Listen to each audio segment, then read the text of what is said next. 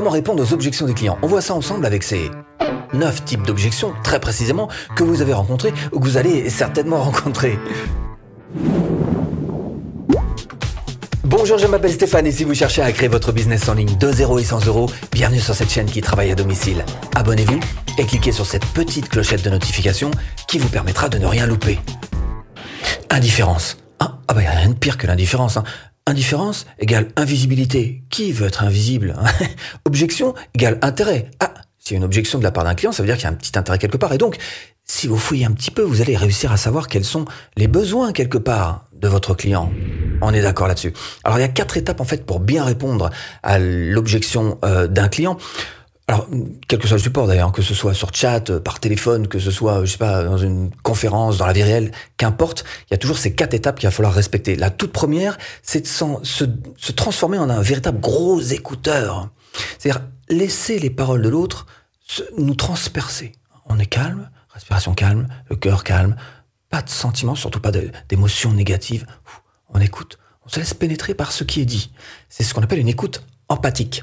Juste derrière, on va chercher à, mettre en place une compréhension. Que s'est-il passé? Ça veut dire retirer un petit peu euh, bah, nos propres interprétations et n'écouter que ce qui est dit en face, effectivement, essayer de comprendre et puis ne pas hésiter d'ailleurs même à faire des relances. Quoi d'autre hein, Vous voulez en savoir plus, bien sûr, pour mieux comprendre. Une fois que c'est compris, il va falloir vous mettre en position cette fois-ci émetteur, c'est-à-dire répondre. Dans votre réponse, vous allez absolument rien laisser de côté. Hein. Il faut absolument que vous répondiez à tous les points et principalement, évidemment, ceux qui sont prioritaires pour la personne qui est en face. Et en dernier lieu, vous allez chercher, quatrième étape, à vérifier. Vérifier si le discours est bien passé, si les solutions que vous avez à proposer sont bien passées. Plus, vous pouvez aller chercher, c'est un petit bonus, c'est d'aller chercher un engagement. Alors, selon la discussion que vous avez, à vous de réfléchir selon le produit que vous faites, selon, selon, selon, à vous de trouver donc quel est le petit engagement supplémentaire que vous allez pouvoir chercher juste après. Alors, il y a plein de types d'objections, je vous en ai trouvé neuf qui sont les plus classiques, on va voir ensemble quelles sont les solutions. Le prix. Ah, là, vous risquez de tomber sur deux types de prospects. Alors d'abord, le premier prospect, pas tout à fait assez qualifié quand même pour votre produit. Alors je sais pas, par exemple, si vous vendez euh, des formations euh, de ski hors piste et que vous tombez sur des gens qui pratiquent plutôt bien la flûte traversière, je veux dire que c'est pas la même aventure. Hein. Donc là, c'est pas gagné d'avance. Et puis deuxième type de prospect qui peut vous donner ce genre d'objection, c'est tout. Alors ceux qui sont pas vraiment de bonne foi et qui vous balancent le prix comme ça, ça peut être les haters tout simplement, ça peut être les procrastinateurs, hein, ceux qui remettent toujours au lendemain ce qu'ils doivent faire le jour même, ça peut être aussi ceux qui cherchent toujours la comparaison, hein. oui mais toi, oui mais lui, ok. Bon, tout ça c'est pas très intéressant. Si vous tombez sur ce genre de prospect, effectivement, donnez le minimum que vous avez à donner et puis essayez de vous rendre très très vite compte que finalement bah, ce sont des petits clients, hein, donc laissez-les passer, et puis occupez-vous plutôt des, des, vrais bons clients. Et puis, deuxième chose que je vous recommande aussi de faire, c'est si jamais vous en êtes arrivé à vous battre sur le prix, c'est pas une très bonne chose. Ne vous battez pas sur le prix, mais plutôt essayez de mettre en avant bah, la valeur que vous allez apporter à la personne en face, les bénéfices, le résultat qu'il va réussir à atteindre grâce à votre produit. Deux, l'objection du timing. Hein Ah, j'ai pas le temps. Ah, si, ça, vous allez l'entendre. Ou euh, c'est pas le moment. Ou vous allez entendre on verra après, hein, ça plus tard. Hein. bon, dans les trois cas quand même, euh, faut un petit peu lui demander d'abord euh, qu'est-ce qui aura changé dans X temps. Hein. faut me dire ça. Qu'est-ce qui aura changé dans X temps? Alors trois solutions face à ça. La toute première, c'est effectivement de lui proposer de lui faciliter le chemin. Alors je sais pas pour acheter votre produit, peut-être que vous allez lui proposer un lien particulier et spécial qui va faire que hop, il sera directement sur votre produit et donc ça va l'aider. Deuxième chose, ça aussi ça peut l'aider à devenir un petit peu plus décisionnaire, c'est euh, le, timing, enfin jouer plus sur le scarcity, le temps, c'est-à-dire donner une date butoir et lui dire bah vous pouvez profiter de cette promo mais seulement jusqu'à euh, tel jour telle heure, jusqu'à ce soir. Et puis la troisième chose sur laquelle vous pouvez jouer, c'est lui offrir un bonus. Bah écoutez, si vous achetez maintenant, bah je vous offre tel bonus. Donc voilà trois petites solutions qui peuvent l'aider en fait à déclencher le truc parce que souvent on se cache un petit peu derrière ce problème, cette objection de timing. Troisième type d'objection, le facteur extérieur. La personne qui vous répond euh, ah, ben, je dois en parler à ah, c'est pas moi qui décide hein, c'est mon supérieur. Voilà. Bon, alors première chose que vous allez chercher à faire, c'est savoir si c'est une excuse ou pas. Alors, si c'est euh, pas une excuse et que c'est réellement euh, la vérité, ben vous allez profiter de ce petit moment pour savoir euh, quelles sont euh, les objections qui pourraient vous être soumises par la suite. Et pour ça, vous allez chercher donc quelles sont les, euh, je sais pas, la, politique de la marque, quels sont les axes de pensée de l'entreprise. Bref, vous allez chercher des infos pour pouvoir préparer votre copie en amont. Parce que dans un deuxième temps, évidemment, vous allez chercher à avoir cet interlocuteur, hein, parce qu'on sait que de manière générale, il vaut mieux s'adresser à Dieu. Hmm? Bah, casser ça? Quatrième type d'objection, la confiance. Hmm. le scepticisme. Ah bah, en général, ça vous sera jamais dit en face. Hein. On viendra jamais vous dire ah, je, non, je vais pas acheter parce que euh, j'ai pas confiance en toi. c'est pas comme ça que ça marche. Mais ça va être à vous quand même d'essayer dans la discussion de repérer que bah, le problème vient bien de là. Et à partir du moment où vous avez repéré que la personne n'a pas confiance en vous, vous allez pouvoir lui proposer trois petites choses qui vont vous aider. La première, c'est pas chercher vous-même à convaincre la personne, mais plutôt vous aider d'une tierce personne. En l'occurrence, aller chercher un témoignage sur votre produit. Prenez un témoignage de votre produit et proposez-lui ça va aider à placer une confiance. Deuxième chose sur laquelle vous pouvez vous appuyer, c'est sur la garantie. Si vous avez une garantie pour votre produit, attention, toutes les garanties ne sont pas exactement les mêmes, elles ne sont pas toutes 100% satisfaites ou remboursées. Donc, montrez-lui cette garantie, voire expliquez-lui. Et puis, la troisième chose qui va être importante pour vous, c'est le support. Si vous avez un bon support produit, eh ben, mettez-le en avant et faites-lui comprendre que la personne ne sera pas seule. Et peut-être que là, elle se dira, ben, peut-être que lui, là, il mérite ma confiance.